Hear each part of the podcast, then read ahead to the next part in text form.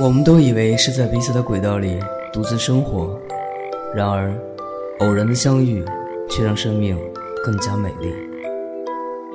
我在一个人的时光电台守候你。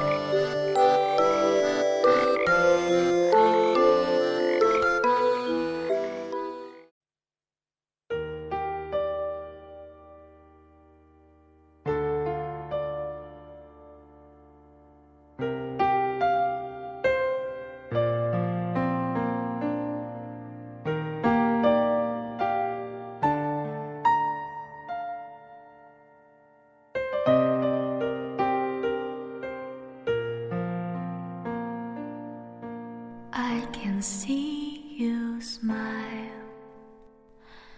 I can see you cry. I am happy for your love, and as sad as you're alone,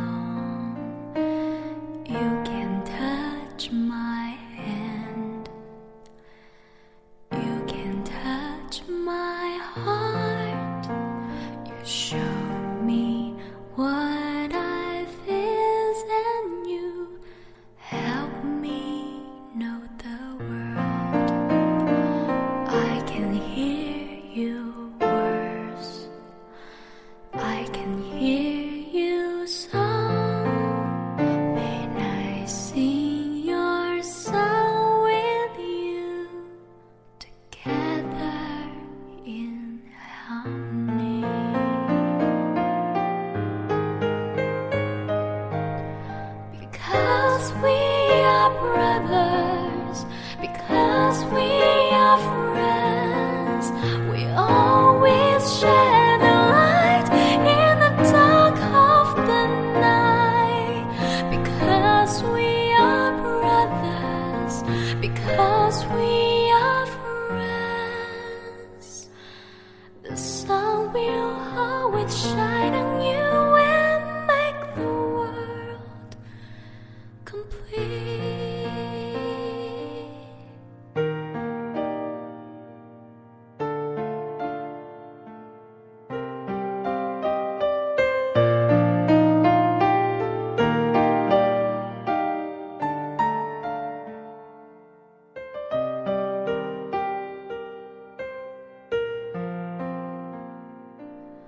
You can touch my